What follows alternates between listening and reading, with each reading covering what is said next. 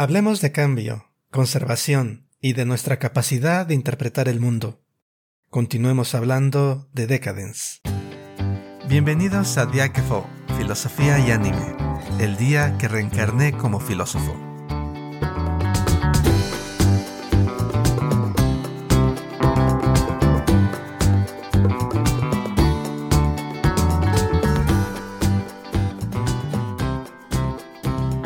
¿Qué tal? Yo soy Javier y esta es la segunda parte de nuestra discusión dedicada a la serie Decadence. Pueden escuchar la primera parte que se encuentra en nuestra lista de episodios. La segunda parte de esta serie nos ofrece algunas perspectivas desde las cuales reflexionar. Aquiles, ¿cuál consideras que es el punto de giro que encontramos en Decadence? ¿Qué tal Javier? En esta segunda parte vamos a discutir un proceso de, digamos, revolución o cambio en el sistema de Decadence. Y espero aquí que ya todos los que nos están escuchando hayan visto la serie, o si no, no les importe continuar. Pero el punto crucial para mí es, voy a resumirlo muy rápido, a Kaburagi lo mandan a un tipo de prisión eh, donde tiene que trabajar procesando la popó de, de Gadols, pero quiere comunicarse con Natsume, quiere despedirse de ella. Entonces, me parece que es al final del capítulo 7, Kaburagi va a buscar a, a Natsume y cuando finalmente puede hablar con ella, bajo otra apariencia, porque otro cuerpo humano, digamos, porque el suyo obviamente el sistema eh, lo tiene resguardado aparte. El giro crucial para mí, que preguntabas Javier, ocurre cuando están hablando Natsume y Kaburagi, y Natsume se revela o se muestra, muestra su desaliento, su desesperación, su sufrimiento, porque siente que a pesar de todos sus esfuerzos, a pesar de todo lo que ha tratado de cambiar, no ve que realmente esté teniendo algún algún resultado. Porque Kaburagi le dicen, eres algo fuerte, alguien que nunca se da por vencida, y por eso va a estar bien. Y ahí es cuando Natsume eh, muestra este lado y de desesperación, porque eh, a pesar de sus esfuerzos no están cambiando las cosas, no son suficientes. Y ahí no hay diálogo por parte de Kaburagi, no dice nada, pero hay una transformación en él en donde se enfurece contra el sistema y hace una promesa de destruirlo en ese momento. En ese momento es es en el momento en que ve el sufrimiento de esta persona que le importa, que toma esta decisión. Él nada más iba a despedirse ahí. Pero cuando ve lo que está ocurriendo con esta, este ser humano que le importa, él decide enfrentarse directamente al sistema.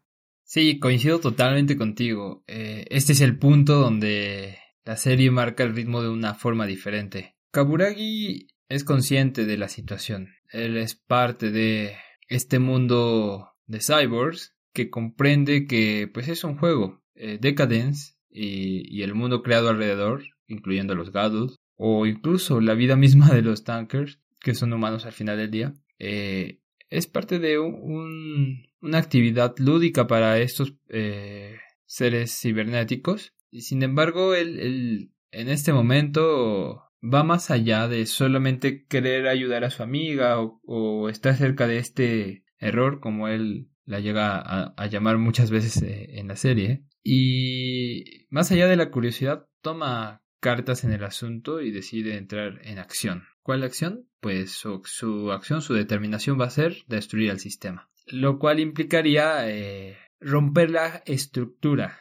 Una estructura que se representa muy bien en los primeros episodios de la serie, incluso creo que lo hacen así como un poco esquemático, ¿no? Te ponen una pirámide donde te muestran, mira, todos estos son eh, los Gears que representan avatars y pues vienen a divertirse a este mundo, ¿no? Dentro de estos Gears pues tenemos una minoría que también salen a luchar, pero ellos lo hacen por otro, otro motivo, ¿no? Eh, que es su supervivencia. Son eh, los tankers que están en la fuerza, ¿no? Y también te muestran, creo que en ese mismo capítulo, eh, de manera esquemática, cómo están marcados por ahí unos individuos en rojillo y dicen, pues estos son los errores y estos son a los que hay que destruir.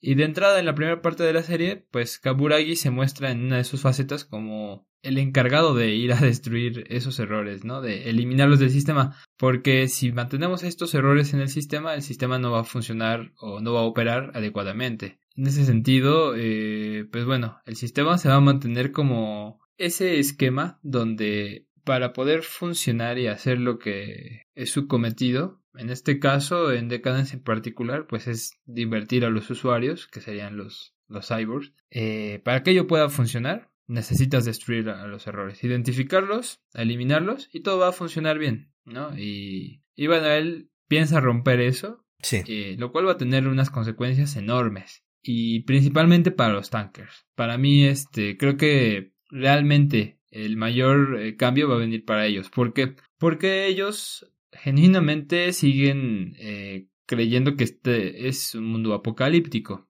Y bueno, desde sus zapatos sí lo es, ¿no? O sea, el acceso que ellos tengan a la vida es a partir de el resguardo que les pueda dar Decadence, que visto desde el punto de vista de los eh, cyborgs, es simplemente un divertimento, ¿no? Pero bueno, regresando a los tankers, ellos no, no lo pueden ver como un divertimento nada más, es su medio de supervivencia. Ellos tienen la esperanza fiel y de ahí yo creo que viene la frustración de Natsume. Ellos tienen la esperanza fiel de que un día esto acabe, que puedan ya establecerse en paz y no tener que estar en esta lucha violenta por la supervivencia.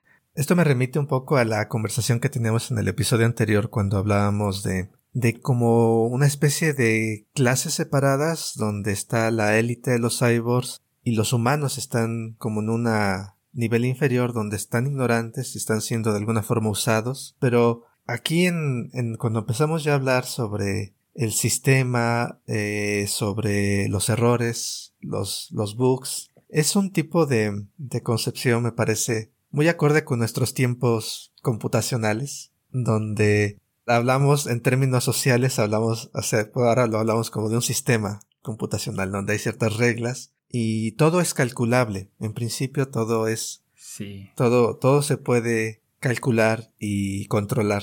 Y esta parte, y aquí, aquí creo que es cuando queda claro con lo que le pasa a Kaburagi, al final de su primera rebelión, que nada más, él nada más quería salvar a Natsume eh, de ese evento al principio. Nada más quería hacer eso. Y con eso estaba satisfecho. Y en ese momento, cuando el, el administrador de Decadence, que se llama Hugin, este tipo de gafas, que anda siempre con su cuervo, sí. y, le dice el mundo debe estar libre de errores. Ahí es donde se vuelve aparente Mm. que también están bajo el control del sistema los cyborgs. Sí, ciertamente se están entreteniendo, pero ellos están también, eh, están atrapados en un sistema del cual no pueden, no pueden ir en contra porque son destruidos inmediatamente.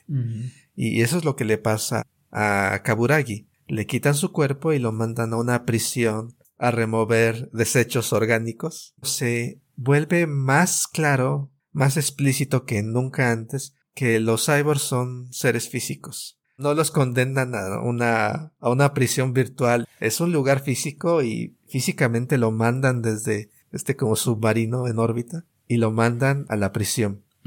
Obviamente todos los que están ahí son personas, no se me ocurre otra forma para llamarlos, que se han opuesto de alguna manera al sistema. Y esta parte del, sistema y de errores se vuelve una parte recurrente a partir de ahí, cuando en cada momento Kaburagi, como decíamos, toma la decisión de ir contra el sistema y las motivaciones para el sistema se vuelven más detalladas cada vez cuando retoman la historia que origina este mundo apocalíptico o posapocalíptico, detallan que fue la humanidad la que destruyó el, el planeta. Este sistema fue creado, el sistema que gobierna a todos, tanto a los seres humanos como a los cyborgs, fue creado para preservar la existencia que tenían. Ir contra el sistema, le dice Minato, Minato es el segundo al mando, Minato le dice que ir contra el sistema es traer caos, porque el, el sistema es orden. Sí, Kaburagi le empieza a decir, no, es que, eh, por supuesto necesitamos orden, claro. pero Minato, su amigo, no lo quiere escuchar. Y esa es la razón que también Hugin en algún momento le da. eh. Eh, no es simplemente proteger el sistema por el sistema, no es simplemente por una obsesión de poder, de control sobre el otro, sino es, lo ve como una necesidad ineludible, porque sin el sistema como que pereceríamos, ¿no? Claro, claro. Sin el sistema todo se caería y moriríamos. En esta perspectiva parece como una necesidad eh, el sistema, el control que representa y incluso visto con esta lógica, los, la supervivencia de los tankers es necesaria, para la supervivencia de los tankers es necesario este control del sistema, ¿no? Más vale eliminar unos cuantos errores y ya ellos pueden seguir haciendo lo que quieran, ¿no? Y, y, bueno, para lo que es Decadence, pues siguen siendo como este atractivo turístico, ¿no? De parte de las motivaciones de la lucha es defender a esta especie en extinción. Es cierto, aparecen esas nociones y sin embargo también ronda otra idea que es eh, interesante. Mm, tal vez no es tan explícita, es decir, no la encuentras en muchos lados en boca de los personajes, pero se ve, se ve en las imágenes. Y es que los errores brotan, los errores eh, surgen, ¿no? Y es un poco la imposibilidad de alcanzar la perfección que se pretende con el sistema. Vamos a poner el caso concreto. Natsume. ¿En qué momento se vuelve ese error, esa falla? En el momento en que muere y regresa, ¿no? Se marca muerta unos instantes y regresa. Ya a partir de ahí es un sistema, eh, perdón, un error. ¿Y cómo controla el sistema esto? No, no tiene medios, ¿no? Y, y bueno, podemos ponernos imaginativos y pensar que supongamos que habrá más tankers en esa situación, que no sean errores detectados, eh, porque hay errores que sí son detectados, el sistema sabe que están ahí y por eso tiene cazadores de esos errores. Eh, y en el mundo cyborg, ¿qué pasaría, no? Donde se supone que ya todos en teoría son perfectos, en teoría pues se la viven bien, no tienen por qué sufrir y solo pueden, pueden solo bajar a jugar y ya. qué vida, ¿no? Pero surgen errores, tanto así que los top rankers, todos aparecen como una bola de errores, o sea, los los jugadores perfectos, los que se vuelven como el pináculo de lo que todo mundo querría hacer para esta sociedad cyborg, los admirados, por la ambición de poder, eh, terminan siendo clasificados como errores y más tarde Kaburagi se los encuentra ahí abajo, ¿no? Bueno, algunos de ellos. Este, en particular recuerdo a Donatello y ah, se me olvida el nombre del otro. Eh... eh Turkey. Ajá, Turkey. Sí, Turkey son como dos que se, ya, ya los habíamos visto, solo que sus cuerpos este, de Gears, ahora los vemos en sus cuerpos de cyborgs y es interesante, ¿no? Eh, como también están ahí abajo y eh, ahora son errores, ¿no? Y bueno, abajo nos encontramos, como bien habías dicho, una serie de personajes eh, súper interesantes. Para mí uno de los más eh, peculiares es Jill, pero bueno, ahorita saldrá un poco más ese nombre porque es este central para mi forma de verlo en la historia todos estos personajes que mencionas, que son, son muy interesantes, en particular, como dices, Jill es, es, fascinante. De alguna forma no, no sabemos toda la historia de ella porque prefiere mantenerse así. Claro. Y es la misma Jill la que en algún momento creo que da una, la mejor explicación o definición de qué son los errores, qué son estas anomalías, hasta donde, según yo recuerdo, los llama elementos inciertos.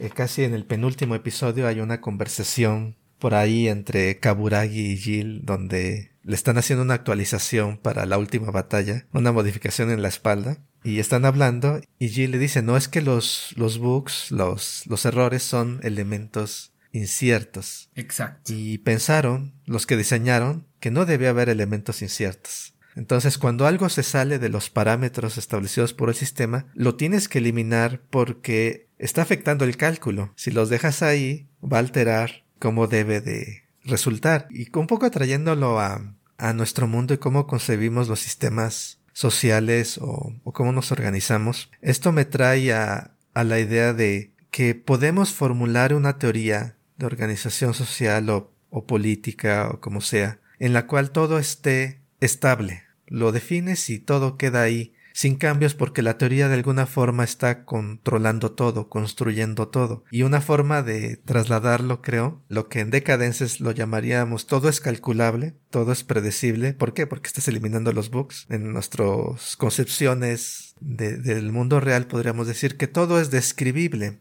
en principio. Todo lo podemos capturar en teorías en formulaciones de tipo político y una vez que alcancemos ese un estado, una utopía del tipo que sea, hay teorías de ese tipo, porque nos imaginamos que en principio todo lo podemos controlar y es lo que está intentando hacer el sistema. Nada más que en el sistema, en este caso, lo que dice, la forma en que logro eso, controlarlo todo, es eliminar aquello que es incierto. Eliminas la incertidumbre, reduces el mundo o intentas recortar el mundo a la medida de tu modelo, a la medida de tu sistema de predicción. Cualquier cosa que salga del sistema de producción hay que, hay que suprimirlo. Claro. Y así todo se vuelve controlable. Claro, claro. Esta parte se me hace importante porque Decadence nos está mostrando la historia, nos, nos dice, como tú bien comentabas hace un momento, que parte del mundo de la vida está en la, el surgimiento de elementos nuevos, elementos impredecibles. Estos elementos inevitablemente van a escapar nuestra capacidad de predecir o de calcular o de institucionalizar aspectos de, de la vida social o, o mm. demás. En ese sentido es, se me hace interesante porque esto habla, aparece la tensión entre este viejo conflicto, antiguo conflicto entre el determinismo eh, del mundo y la idea de la libertad, en donde eh, siempre puedes tú crear algo nuevo, ser creativo, buscar tu propio camino, decidir, porque no estás sujeto a reglas, a restricciones de alguna forma. Y la otra visión que luego procede también de quizás de la regularidad de la ciencia, donde pensamos que el mundo hay ciertas reglas que nos permiten predecirlo, hay ciertas reglas de los que nada puede escapar, lo natural, y esa tensión que existe entre esas concepciones están reflejadas a cómo se organizan en este mundo de decadence, entre el sistema que dice, bueno, como yo lo puedo calcular todo, yo sé que si, si este sistema no se cumple, todo se va a ir al caos. Claro. No puedo yo pensar en una posibilidad en la cual el sistema se destruye o se altera drásticamente y la vida sigue siendo posible. Y en ese sentido sería cierto, tendrían razón, que el sistema es necesario que permanezca sin modificación, sin cambio, si fuera cierto que están calculando todo. Pero la verdad, la verdad del mundo está en que no lo pueden calcular todo. Mm. Siempre hay posibilidades de ver más allá, siempre hay nuevas posibilidades. Entonces, se me hace por eso interesante esta serie porque hay está juego entre estas dos partes. Claro. Que también se aparecen en el mundo real donde sí ya tenemos restricciones hasta cierto punto. Hay ciertas cosas que, que no son del todo, no son del todo arbitrarias, me parece. Al menos no son solucionables inmediatamente. Pero también tenemos margen de cambiar y de transformar. Por supuesto. Y eso es lo que presenta me parece muy bien la serie. Y justamente, o sea, ya, ya lo empezamos a notar con Kaburagi, ¿no? Eh, sus actos rebeldes son lo que empieza a hacer que existan cambios drásticos, ¿no? El hecho de que él haya destruido como a ese bosque no tenía que destruir, ya, ya generó un cambio ahí este, importante para la historia. Regresando un poco a donde estábamos y a este punto que lo trajo esa rebeldía, es, eh, en la fábrica, perdón, en el en la prisión de desechos, donde pues realmente lo único que hacen es acarrear caca. es el mundo de los errores, ¿no? todos los que están ahí fueron acusados de ser errores, ¿no? Y pues bueno, su, su único destino es este mantenerse ahí, ¿no? Reformar parece que hay la esperanza de que algunos se puedan reformar. Por ahí eh, algunos prisioneros mencionan, no, esto no es posible reformarse, aquí este, o, te mueres o te piras, ¿no? Te vuelves loco. Lo curioso es lo que se mueve detrás de ello, ¿no? Y cuando digo lo que se mueve detrás de ello es la organización de los errores que han logrado hacer como su mini anarquía dentro de incluso ese sistema represivo, ¿no? Dentro de la prisión, estos eh, errores pudieron tener un punto para mantenerse como los rebeldes que son, ¿no? Es interesante cómo Kaburagi entra en contacto con ellos. De principio hay tensiones, no hay eh, un deseo de tenerlo por ahí, no. Se le sigue viendo como un traicionero, como lo decía antes, ¿no? Eh, cuando todos los demás fueron condenados a esa prisión, él, él se asumió como un cazador del sistema, un cazador de errores, y pues bueno, ahora que ya está abajo junto con el resto, como que no es muy bien recibido de entrada, ¿no? Y sin embargo, lo interesante es nuevamente cómo los errores llegan a encontrar puntos de coincidencia, como estos cyborgs que son exiliados, se organizan y empiezan a a gestar por iniciativa de Kaburagi la destrucción del sistema, ¿no? Que es como bien habías detectado el plot twist, el punto de cambio de toda esta serie. Voy a hacer una referencia más y es eh, a los tankers. Curioso porque la, serie casi no se centra en ellos y sin embargo los usa a veces en puntos estratégicos para darnos señales interesantes. Y en este caso, eh, en la fortaleza ahora hay un agujero, ¿no? Y ese es como el pretexto para que los usuarios, los cyborgs, puedan seguir conectándose y viviendo la aventura, ¿no? Pero, ¿qué representa esto para los tankers? Pues una catástrofe inminente, porque al momento en que los monstruos, los gears, eh, perdón, los eh, se meten en la fortaleza, empiezan a asesinar personas, ¿no? Empiezan a cobrar la vida de personas y eh, para los tanques esto es mortal porque ellos no son avatar. Si se muere uno, pues ya, ya valió, ¿no? ¿Cómo lo repones? Además el dolor eh, que trae para la comunidad y el gran riesgo que representa, ¿no? Entonces, ante esta situación, ellos que son siempre vistos como, pues bueno, este, un plus de este juego, se organizan también. Justamente es Natsume quien da la iniciativa y propone, oigan, este, tenemos que cerrar este hoyo, ¿no? ¿Cómo lo vamos a hacer? Pues juntando a todos, juntando la fuerza de toda la población, pidiendo ayuda, eh, pidiendo recursos, y solo de esa manera vamos a lograr eh, evitar que esto siga cobrando vidas humanas, ¿no? Y, y, se pone a hacerlo y de principio tiene una respuesta de rechazo. De hecho, esa escena donde habla con su amiga de la infancia y le dice, oye, pues no deberías estar haciendo esto cada quien se tiene que cuidar y se encierra, ¿no? Eh, ese, esa vuelta de espalda que le da la sociedad. Pero bueno, luego eh, es interesante como hay una especie de, de tomar otra vez el espíritu de, bueno, está bien, tenemos que apoyarnos entre nosotros, si no lo hacemos, eh, ¿quién más lo va a hacer? Y, gradualmente se ve como si hay un apoyo de la comunidad tanker para cerrar el agujero, ¿no? Y ahí se retratan los esfuerzos. Me parece que es un movimiento paralelo, ¿no? Igual explícitamente los que están en la prisión sí son errores, los tankers pues no son errores, no, este, aquí son casi que mascotas del juego, pero lo interesante es que hay, existe una capacidad de organización que puede tener también consecuencias interesantes, ¿no? En este caso, para la protección de la comunidad. En el caso de los prisioneros, algunos lo ven como parte de un juego divertido, eh, como parte de una aventura, y otros lo ven como la posibilidad de destrucción del sistema.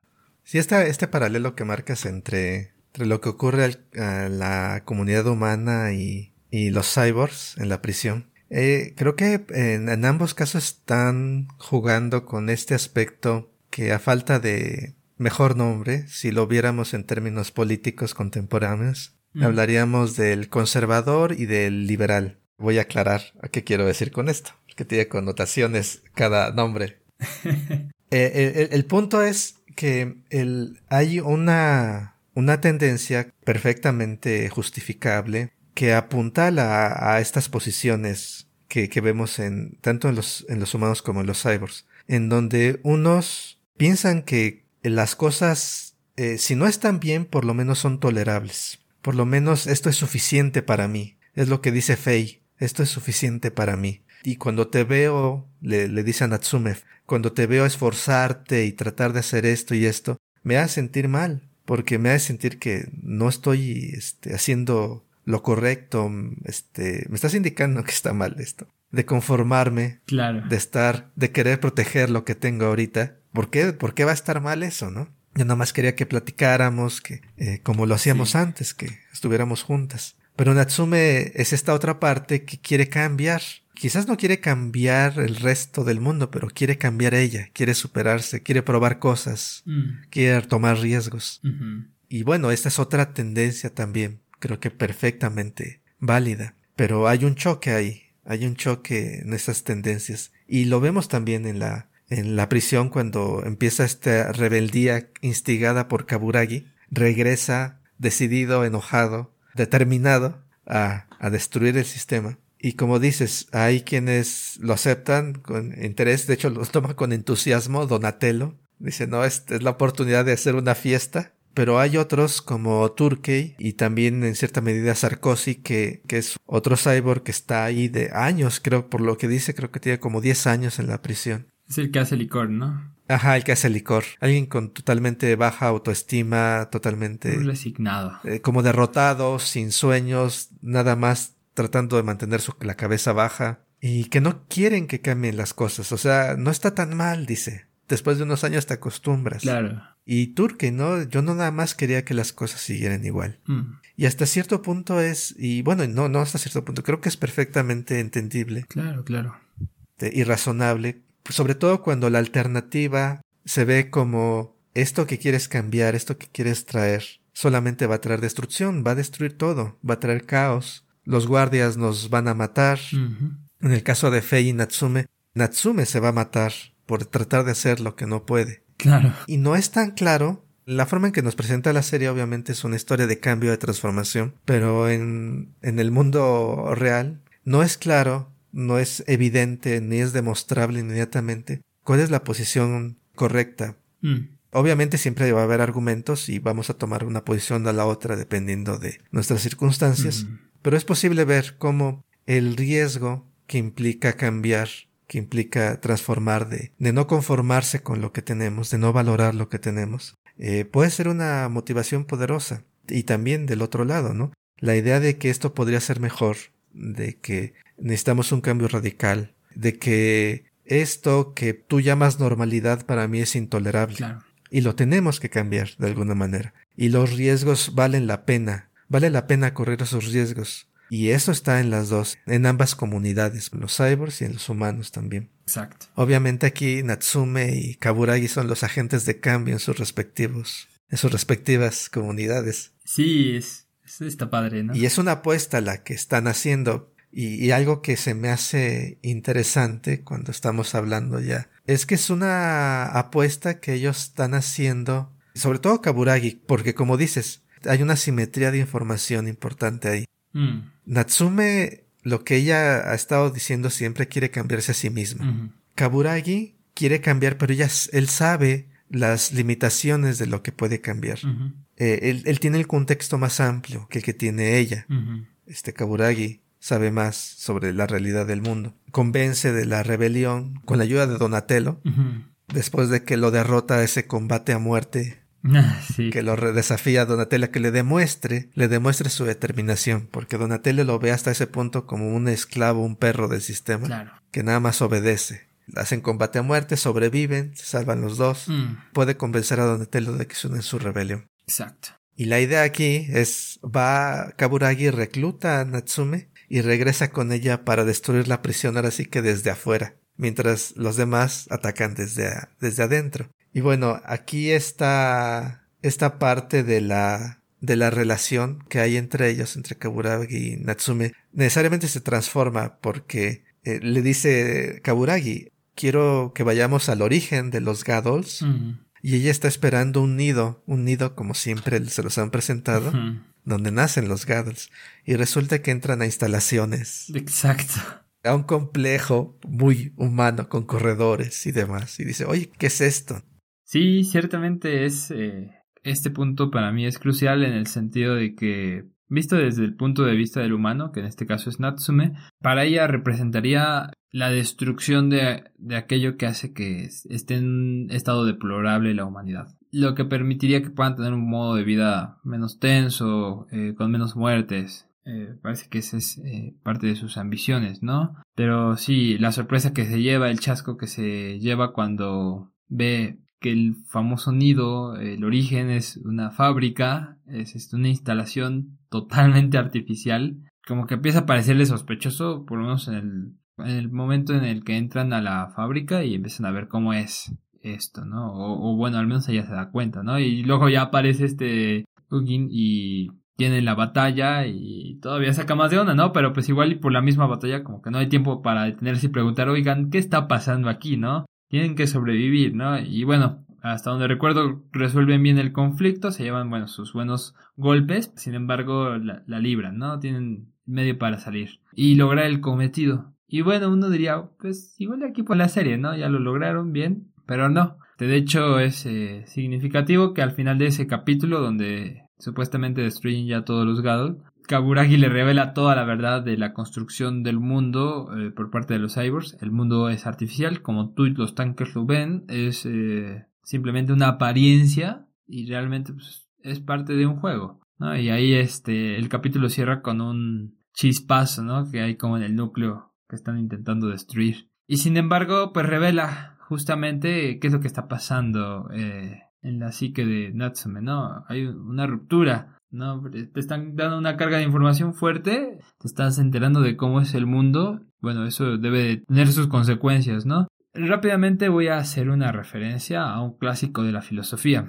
El filósofo Platón en su libro La República, en su obra de la República, nos presenta una figura que es bastante famosa y es eh, la llamada caverna de Platón. ¿No? Eh, la narro súper rápido para quien no esté como al tanto de qué trata esto y ahorita la conectamos. Eh, igual ahí entre Aquiles y yo la, la vamos desmenuzando. Bueno, la famosa escena de la caverna nos narra un grupo de encadenados, eh, personas que están encadenadas al fondo de una caverna y están viendo hacia la pared de fondo de la caverna unas sombras que se mueven. Lo que ellos no saben eh, es que las sombras son producidas por un fuego que hay detrás de ellos y unas figuras eh, que son realmente solo son figuras, no, no es algo que sea real, ¿no? Sin embargo, ellos que ven las sombras creen que las sombras es lo que es real. Platón nos plantea que qué pasaría si uno de los que está sujetos eh, encadenados y viendo las sombras y puede darse cuenta de lo que hay, ¿no?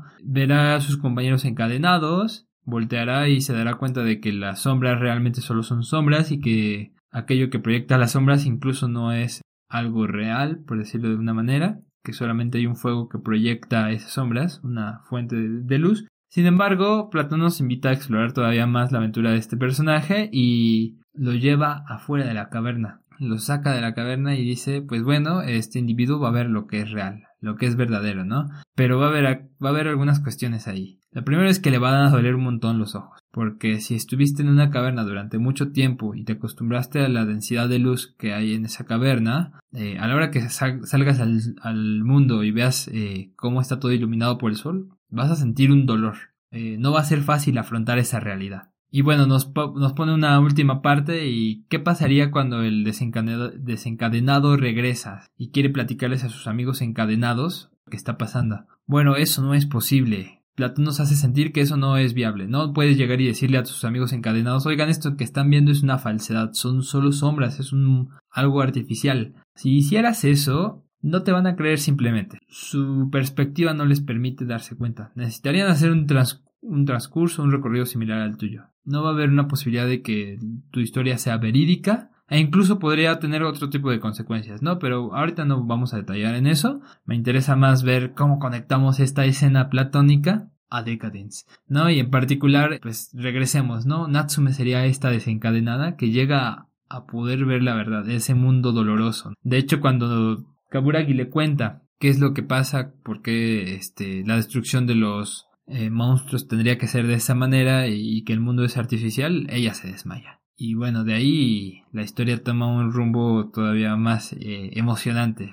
Sí, la caverna platónica me hace pensar en lo que estaba tratando de hacer Platón cuando escribe esa, esa metáfora en la cual parece estar tratando de decirnos que el conocimiento verdadero es posible, es alcanzable. Hay que hacer un esfuerzo, nada sencillo, y quizás no del todo posible para este cuerpo particular que tenemos en este momento, en la concepción platónica, quizás sea la, el alma la que pueda verdaderamente alcanzar el conocimiento, no tanto este cuerpo físico. Exacto. Pero que existe la posibilidad. Y creo que esa es la parte interesante. Y a mí me trae a la mente una referencia más este, no sé si decirla popular, contemporánea, que es Matrix. Claro, claro, más de nuestros días. Que, que igual está basada en estas ideas que vienen desde Platón, eh, que es, estás en un mundo ilusorio y como le dice Morpheus a, a Neon, nadie te puede decir lo que es la Matrix, tienes que mostrárselo. Y luego también en la transformación, la abstracción del mundo falso representa un sufrimiento físico, porque el cuerpo de Neo tiene que ser rehabilitado porque nunca lo ha utilizado, nunca se ha movido en realidad. Y igualmente, como decías, los ojos le duelen porque nunca los había usado antes. Exacto. Pero hay un mundo allá afuera, hay un mundo real, hay una realidad de la cual salir. Mm. Bueno, a mí se me hace interesante pensarlo desde esa perspectiva porque ¿cuál es la naturaleza de lo que llamamos real y obviamente no vamos a discutirlo aquí a fondo, mm. es un tema complicado. Estaría bueno, pero mejor no. A mí se me hace interesante la palabra que utiliza Kaburagi cuando le está diciendo a Natsume que su mundo es una mentira. Y, le dice, todo este mundo, los gados, incluso mi cuerpo, todo esto es manufacturado o artificial. La palabra original, la palabra que utiliza japonesa en el diálogo original japonés es tsukurimono. Y tsukurimono significa obviamente artificial, hecho a mano. Claro. Puedes hablar de una artesanía y decir que es tsukurimono. Claro. Pero también representa ficticio. falso e irreal. Y esta parte es la que se me hace interesante y que quería comentar muy rápido, porque de alguna forma pareciera que si lo hacemos nosotros, si es una construcción que nosotros hacemos cualquier cosa, sea una casa, o sea un sistema social, pareciera que de alguna forma nos dice que no es real o no es no es real real. Y aquí quiero decir con real real, creo que hay una una noción de que el mundo tal como es es aquello que no podemos cambiar, lo que llamamos natural, lo que ya está determinado. Entonces, por así, así decirlo, esto es lo natural. En una forma estás diciendo esto es lo que no podemos cambiar.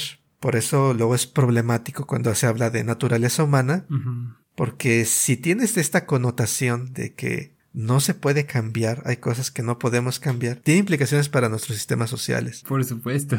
Entonces, ¿cuáles son los límites de esto que llamamos natural? Y a esto me refiero lo real real y lo real construido, porque hay cosas que son construidas y sin embargo son totalmente reales. No sé, el dinero, mm. el capitalismo, socialismo, cualquier sistema, son cosas reales pero son construidas. Y en ese sentido, esta parte de que es manufacturado, podría pensarse que bueno, si esta cosa construida está trayendo sufrimiento, está trayendo dolor, es un sufrimiento que no es necesario, porque podría ser evitado, porque lo podríamos anular, lo podríamos cambiar.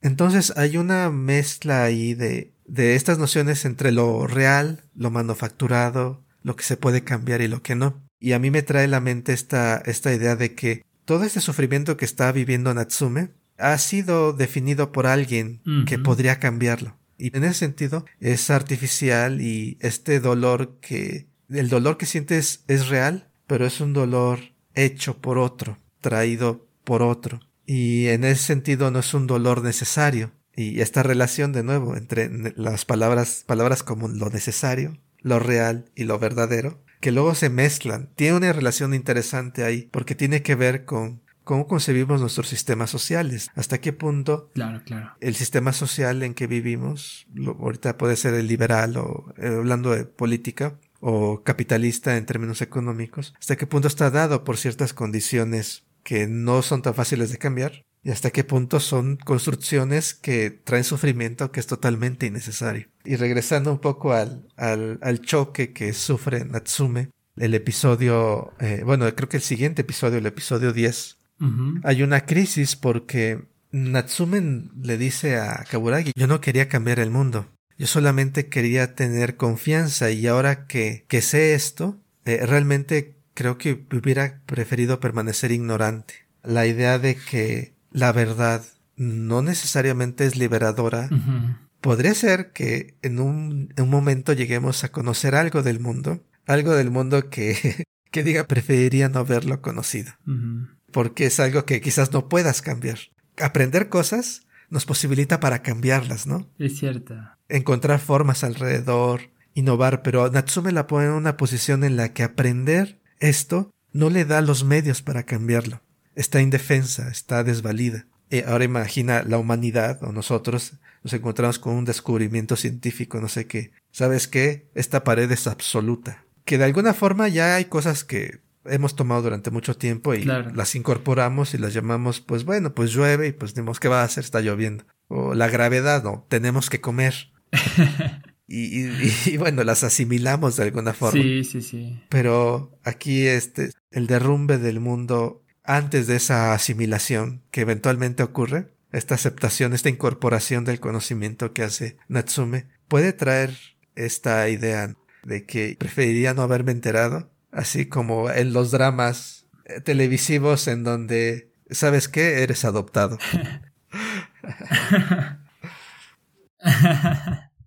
suena muy este de novela mexicana. Pero ciertamente es doloroso lo que decíamos, ¿no? Eh, bueno, Platón es optimista y dice, igual te vas acostumbrando a, al dolor de ojos y ya puedes ver un poco bien, ¿no? Pero aquí, este, justo en este capítulo 10, Natsume está en una actitud de esto no es lo que yo esperaba. No, no creí que fuera así, ¿no? Y sin embargo, hay un sentimiento de impotencia derivado de todo ello. Y es que realmente, como bien decías hace un momento, no, no va a poder cambiar nada. Incluso Kaburagi mismo lo plantea. ¿Qué es lo que va a seguir? pues prepararse porque el sistema otra vez se va a regenerar y eventualmente van a volver a abrir una fábrica y van a volver a reactivar, ¿no? Entonces tengo un tiempo para prepararme y estropear de nuevo el sistema. Pero no escaparíamos entonces de ese estilo cíclico que empieza a figurar, ¿no? De ese orden, el orden que, que planteas eh, el sistema de los cyborg, ¿no? Eh, seguiríamos en lo mismo, ¿no? No hay un, parecería que en ese momento no hay una posibilidad de salir realmente de un ciclo eh, de repeticiones, ¿no? Y que es un tópico que va a salir un poquito más adelante en la discusión eh, y hacia el final de la serie se habla claramente de ello. Pero ciertamente, ¿no? Eh, todos los demás tankers celebran, pero Natsume ya no puede disfrutar de eso porque sabe que es este es la falsedad. No se salvó nada o siguen todos dentro de esa ficción. Creo que a todos nos ha pasado alguna vez, ¿no? Viendo algún producto que quizá idolatrábamos, nos encantaba, pero voy a ir a un, a un ejemplo muy mortal, ¿no? A cualquiera le podría pasar tu restaurante favorito, ¿no? El platillo que más te gusta, este, el ambiente es super guay, uno se la pasa bien. Pero si entráramos a la cocina y descubriéramos que hay cosas que no nos gustaría ver en esa cocina, desde una cucaracha hasta podríamos ver este que los cocineros son maltratados por su jefe que realmente los productos no están tan frescos como creeríamos. No, pero bueno, todos nos podríamos llevar ese chasco en algún momento, claro. En el caso de Natsume, en la historia de este anime, es eh, un chasco existencial muy fuerte, porque te das cuenta que esto que asumías como realidad, esto porque lo que tanto luchaste y todas tus acciones realmente no es tan significativo para las condiciones factuales del mundo. O sea, todas estas muertes simplemente eran parte de un entretenimiento era parte de un artificio, de una construcción, ¿no? Y eventualmente va a volver a ser así, parece ser. Ese es un punto, un punto interesante en la historia, cómo nos llevan hasta allá, hasta esa decepción de Natsume. Otra parte interesante que viene como consecuencia es, aparte de este reclamo y de una pérdida de confianza momentánea y la depresión, pérdida de confianza en Kaburagi, mm. que obviamente él sabía la verdad todo este mm. tiempo, me, se me hace claro importante señalar la forma en que no es dramático en absoluto cuando habla con Kurenai y le dice, le cuenta todas sus dudas. Y la clave que la saca, que le hace cambiar de perspectiva, es cuando le dice Kurenai, le dice solamente tú sabes lo que has visto, escuchado y sentido. La opinión de alguien más es irrelevante. Exacto. Y te pertenece solamente a ti. Sí. Y, y a partir de ahí es que Natsume básicamente reinterpreta, pone en un nuevo contexto, bajo nueva luz, todo lo que ha vivido con Kaburagi. Mm. Porque el, eh, parte de la pérdida de confianza que siente ahora es la pérdida de confianza en Kaburagi. Y, vuelve a, a, revivir esos, todos eventos, integrándolos bajo esta nueva luz de lo que ahora sabe. Y bueno, y se da cuenta de que realmente Kaburagi siempre estuvo ahí, por ella apoyándola incluso a pesar de no decir la verdad. Claro. Hay un paralelo claro en, otra serie. Lo más lo voy a mencionar, no voy a entrar en detalles ahí. Sí, dale, dale. Esto que dice Kurenai es muy parecido a, a lo que dice Levi en Attack on Titan cuando habla con Eren. En el sentido de que parte de, de adquirir confianza, de, de enfrentar al mundo está en asumir que eh, nadie puede decidir por ti. Está en asumir, en, darte cuenta de que la decisión es tuya y tú debes decidir en qué pones tu confianza. En el caso de, de, Natsume, es un llamado a, a tomar todos sus recursos, todas sus memorias e integrarlos para tomar una decisión, no concentrarse en este momento, sino ver todas las posibilidades que están a su alcance, todo lo que ha vivido, claro. y partir de ahí, de ese hecho, ella es la que está tomando la decisión y está bajo su, bajo su control. Porque todo lo anterior y parte del problema de la impotencia, creo yo, que viene con esta revelación, es que te sientes a merced de fuerzas externas. Como dice Natsume y otros personajes luego dicen más adelante también, ni siquiera sé qué es lo que quiero porque no tengo punto de referencia para saber qué es lo que quiere. Este mensaje que da Kurenai, bueno, le, le, da un punto de partida. ¿Quién tuvo estas experiencias? ¿Quién está sintiendo estas cosas? Eres tú, y eres tú quien puede interpretarlas y nadie más puede claro. tomar control sobre esa parte. Más adelante, casi al, creo que ya en el último capítulo o un poquito antes, mm. Jill también le dice a, me parece que es a, a, Kaburagi, que cuando habla del sistema, el sistema nos tiene bajo control a los cyborgs. Dice, nuestros cuerpos están bajo control, pero el núcleo, nuestro núcleo, y ahí Jill se apunta a la cabeza, es independiente. Exacto. Entonces hay una parte que el sistema no puede alcanzar dentro de ti. Y de nuevo, creo que está esta parte entre determinación y libertad que el, mm. cuerpo, la parte corporal está determinada, pero está esta chispa en donde hay un margen para crear, para abrir posibilidades. Claro. Habitualmente lo hemos asociado con el alma, como una dimensión aparte. Sí. Eh, igual no lo llamamos ahora el alma, sino la mente, eh, en el cual hay un margen de libertad, de creatividad, de, de albedrío. Sí. Que recientemente se vuelve nebuloso donde está la línea ahí, pero que es importante porque representa esta conjunción única del ser. En este caso el ser es Datsume. Exacto. Y la conjunción única es como cuál es la interpretación que tú le das, qué lectura le das al mundo. Y esa lectura nadie te la puede arrebatar. Sí. Parte de ahí para restablecer su confianza con, con Kaburagi. Mm. Y ahí viene otro, otro momento en el cual parece que todo está perdido porque cuando va a ver a Kaburagi llega Hugin, este administrador, con su cuervo, y le atraviesa el pecho con la mano a Kaburagi. Y básicamente lo mata enfrente de Natsume. Sí, sí, sí, sí. O al menos mata el cuerpo. Exacto. sí, mira, qué sesgos tan curiosos tiene esta serie. Eh, para usar un poco de jerga que usamos en filosofía, eh, podríamos decir que hay un giro epistémico interesante ahí. Y bueno, eh, para quien no esté tan familiarizado con este, esta palabrilla, el giro epistémico sería darle un peso a ciertas condiciones de posibilidad del conocimiento o validación del conocimiento. En este caso, la decepción de Natsume es, eh, digamos, una decepción ante la imposibilidad de poder acceder al conocimiento del mundo o, por otro lado, cuando te das cuenta de que el mundo no es lo que tú creías que era, ¿no? Eh, lo que veíamos eh, hace unas, unos minutos que estabas muy bien referenciando. Sin embargo, justo el punto de salida para Natsume y el que pueda volver a ver acción en la serie es eh, darle valor a la opinión, a la perspectiva, al, al conocimiento de Natsume y, además que se funcione como un punto de arranque, un punto de inicio de sus acciones nuevamente, ¿no? Ya no es simplemente, bueno, este, estar resignada porque pues el mundo es así y tú te tienes que acoplar a ello, ¿no? Sino pues dado que tú tienes experiencias, dado que tú has formado tu conocimiento, tienes posibilidades de acción. Y eso me parece bastante valioso. Totalmente de acuerdo, Javier. Pero bueno, aún con esta adquisición de conocimiento, con este cambio de perspectiva de Natsume, la historia todavía no ha terminado. Y como dice Kaburagi, de hecho, cuando van regresando de la fábrica, todo sigue igual. Pero bueno, aunque la historia no haya terminado, creo que es tiempo para nosotros para terminar aquí. Y pues ya en el siguiente episodio hablaremos del desenlace de Decadence y de otros temas que todavía se quedan pendientes. No sé si quieras agregar algo, Javier, antes de ir cerrando. Creo que en general, ahora ya con esto podríamos ir cerrando el programa del día de hoy. Perfecto, pues en una semana seguimos con esta conversación. Y bueno, pues recuerden que pueden escribirnos a nuestro correo electrónico filosofiayanime.gmail.com filosofiayanime.gmail.com bueno, nos escuchamos en una semana para el último episodio dedicado a esta serie tan interesante de Decadence. Muchas gracias y nos seguimos escuchando. Adiós. Bye.